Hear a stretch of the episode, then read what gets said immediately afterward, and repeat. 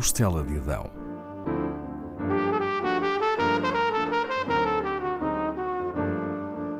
Com Paula Castelar.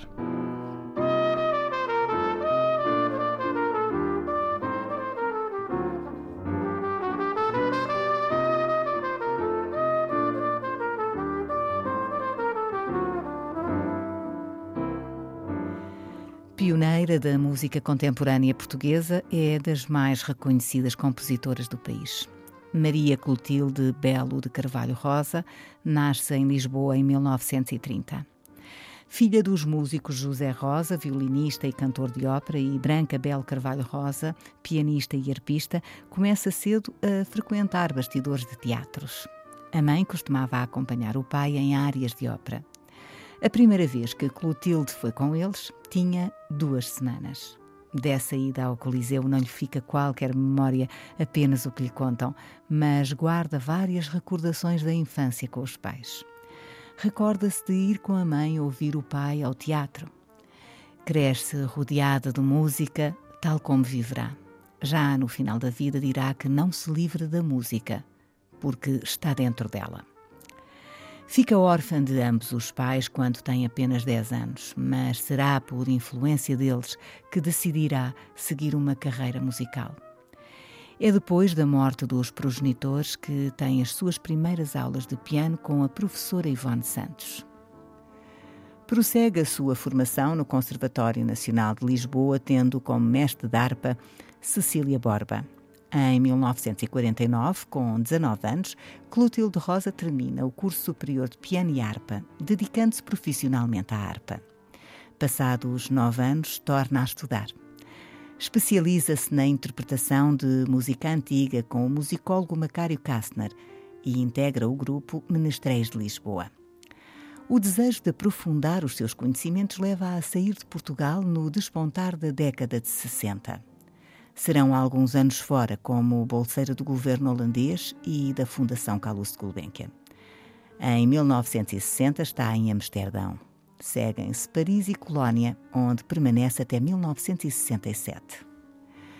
Ainda reside no estrangeiro quando, em 1962, o arpista Mário Falcão a convida para tocarem juntos Imagens Sonoras, uma peça para duas harpas da autoria de Jorge Peixinho. Ao tocar aquela obra, Clotilde Rosa passa a interessar-se pela música contemporânea. Aproxima-se de Jorge Peixinho e do meio musical português de vanguarda e, a partir de 1963, participa nos cursos de Darmstadt dirigidos por Karl-Heinz Stockhausen. Em 1970, funda com Jorge Peixinho o Grupo de Música Contemporânea de Lisboa, que se apresentará em Portugal e no estrangeiro. Quatro anos depois, a convite de Jorge Peixinho, estreia-se como compositora na obra coletiva e com subsequência. Com essa obra coletiva, Jorge Peixinho tentava reproduzir em Portugal o que Stockhausen promovia nos cursos de Darmstadt. Passam dois anos e, em 1976, apresenta a sua primeira obra, Encontro.